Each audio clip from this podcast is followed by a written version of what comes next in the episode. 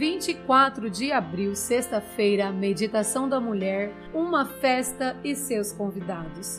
O reino do céu é semelhante a um rei que celebrou as bodas de seu filho. Mateus 22, versículo 2. Jesus realmente demonstrava sua obediência superior em cada palavra que proferia.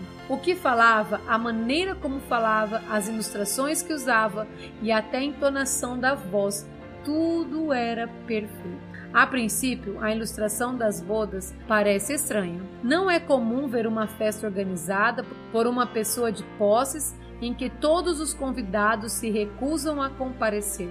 Mas Jesus contou propositalmente essa parábola. Se trouxermos a história para nossa realidade, percebemos que é mesmo muito estranho saber que Deus nos proporciona tudo de maneira organizada e perfeita. E ainda assim, há aqueles que recusam suas dádivas e apresentam desculpas ruins. Na parábola, o dono da festa fica indignado com a falta de consideração das pessoas e resolve mudar seus convidados. Ele manda convidar outras pessoas que não estavam antes na lista.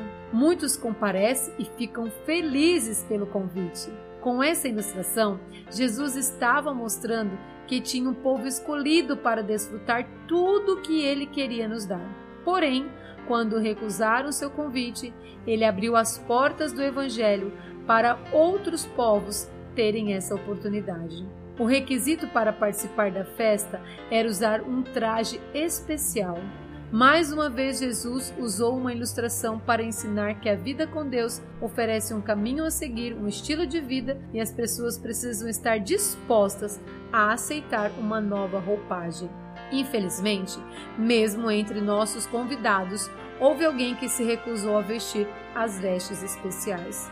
Infelizmente, mesmo entre esses novos convidados, houve alguém que se recusou a vestir as vestes especiais. O que notamos aqui? As pessoas querem o benefício de seguir a Jesus, mas não querem se comprometer com nada, não querem fazer aquilo que vai agradar a Deus.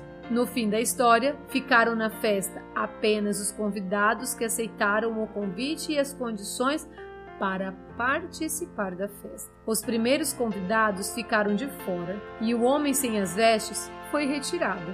Hoje temos a oportunidade de aceitar o convite. Às vezes fico preocupada de não estar deixando tempo e espaço para o que realmente deve ser minha prioridade, meu relacionamento com Deus. Oro para que tenhamos sensibilidade e não desprezemos as condições necessárias para participar das bodas do Filho do Rei.